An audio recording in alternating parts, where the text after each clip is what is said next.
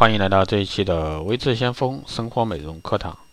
那今天这一期呢，给大家聊一下我们女性妹子啊使用的这个粉扑到底该洗还是不该洗。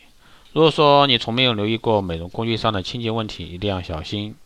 那据说粉扑如果说不洗呢，会比家里的马桶还要脏两倍，四到五万个细菌。所以说，我们的化妆工具一定要定期清洗。长期使用的粉扑呢，实际上是需要每次用完后都彻底清洗，三天不洗呢，上面就可能会蕴藏四到五万个细菌。其他的化妆工具如化妆刷、化妆海绵等也是一样。所以说，化妆工具每次用完后呢，一定要认真清洗。首先，我们来说海绵，那用中性肥皂，因为比较温和，可以用沐浴乳或者说洗手液，先把海绵泡在温水。温水里啊泡软，然后呢，把海绵上打上这个香皂，用手轻轻揉，可以用手手指啊一点一点的捏，也可以整个手掌把海绵捏住，然后呢捏放捏放，这时候呢就看见这个脏的东西啊被挤出来。注意这个过程是在流动水或者说脸盆中进行，切记不能像洗衣服一样拿着两个对角对搓，这样会使海绵变形，而且呢会使海绵的寿命缩短。还有呢就是反复洗，直到挤不出脏水为止。把海绵尽量挤干，或者说用棉纸吸干，再放在桌上自然风干。要等完全干透，再放回盒子里。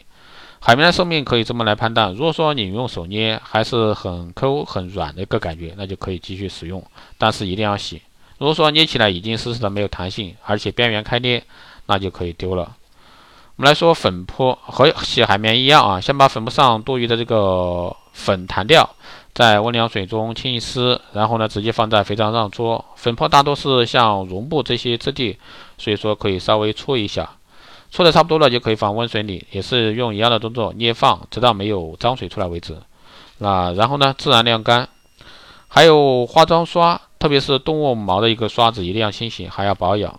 那散粉刷之类的一个大刷子，就要用这个洗发精。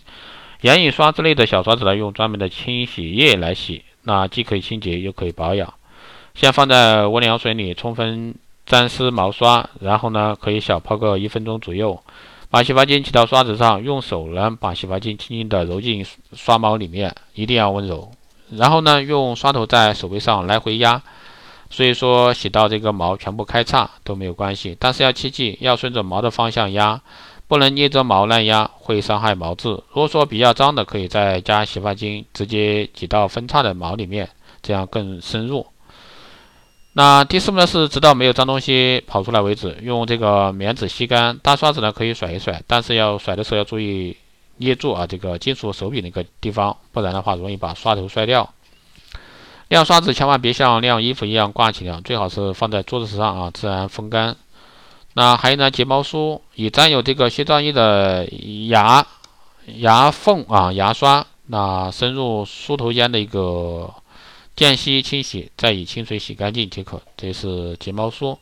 好的，以上呢就是今天给大家聊一下啊这个化妆工具的清洁，希望对各位有所参考。如果说有任何问题，欢迎在后台加微信二八二四七八六七幺三二八二四七八六七幺三，备注电台直播，可以快速通过。好的，这一期节目就这样，我们下期再见。